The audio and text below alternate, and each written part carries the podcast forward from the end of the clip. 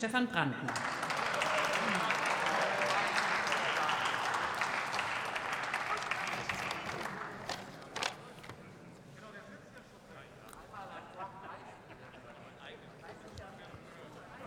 Frau Präsidentin, meine Damen und Herren, welch unwürdiges Schauspiel. Ich hoffe wirklich, dass viele Millionen Menschen draußen mal schauen, was hier in diesem Bundestag los ist. Zu welchem Kasperle-Theater Sie diesen Bundestag haben verkommen lassen. Heute Morgen sollte über einen 60 Milliarden Nachtragshaushalt 30 Minuten debattiert werden. Wir sind dann Gott sei Dank eingeschritten, dann wurden 60 Minuten draus. Normalerweise wird über Auslandseinsätze der Bundeswehr, wo es um Leben und Tod unserer Soldaten geht, 30 Minuten debattiert. Und das machen wir jetzt. Wir debattieren 30 Minuten lang, weil, die, weil ihr nicht nebeneinander sitzen wollt, weil der, der Sitzplan durcheinander geredet ist. Ja, wie krank ist denn sowas? Wichtige Debatten gehören hier ins Haus und nicht so ein Kasperle-Theater, wer neben wem sitzt. Und ich nehme es vorweg.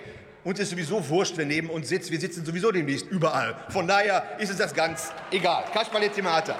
Aber wenn Ihnen das so wichtig ist, und ich kündige das für die AfD-Fraktion an, wenn Ihnen das so wichtig ist, dann können wir gern am Ende der Debatte eine namentliche Abstimmung darüber machen und mal sehen, wer sich namentlich wie positioniert. Ich bitte das hier den PGF aufzunehmen. Meine Damen und Herren, 736 Abgeordnete mal eine halbe Stunde sind ungefähr 380 Mannstunden, die wir jetzt darauf verschwenden, dass die hellbraune Koalition, wenn man Rot und Grün vermengt und ein bisschen Gelb dazu mischt, kommt da hellbraun raus, dass die hellbraune Koalition jetzt plötzlich die Sitzordnung hier ändern möchte. Sollen sie tun.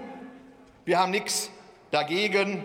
Die CDU kann sich gerne neben uns setzen. Sie kann viel lernen. Wie geht gute Oppositionsarbeit? Das ist bei uns zu lernen. Wie geht vor allem korruptionsfreie politische Arbeit? Das kann man von uns lernen. Und so langsam, liebe CDUler, verbindet uns ja auch dass es uns glücklich macht, dass Merkel weg ist, oder? Das sehe ich Ihnen an. Also wir werden, glaube ich, auf eine gute Nachbarschaft hier hinarbeiten und sind im Endeffekt sehr, sehr froh darüber, Insofern könnte man meinen, dass wir als AfD da richtig geschickt vorgegangen sind, denn wir wollen neben diesem blasierten Typen von der FDP auch nicht mehr sitzen. Es ist unerträglich, was in dieser Fraktion in letzter Zeit los ist. Je näher die sich so an die Macht heranrobbten, desto blasierter wurde diese machtversessene, machtvergessene grün-links-devote Posten-Grabscher-Truppe von der FDP. Ekelhaft, was aus dieser Partei geworden ist. Von uns auf die linke Seite am besten so weit weg wie möglich von uns. Apropos Posten-Grabscher, auch was an sexistischen Sprüchen und Anmachen aus der FDP-Truppe kommt. Das werden Sie ja hier von den Grünen demnächst erleben. Wir haben da graumelierte Freiheitskämpfer der FDP, die robben sich schamlos an die AfD-Abgeordnetinnen heran, der Fraktionsvorsitzende berichtet mir von lüsternen Blicken einer verteidigungspolitischen Sprecherin der FDP. Die, er fühlt sich sexuell belästigt. Es ist eine Katastrophe, was da ist. Sie hören Sprüche. Sie hören Sprüche, sperrt die AfD in Lager. Sie hören Sprüche, ihr kommt zu viel aus dem Ossiland.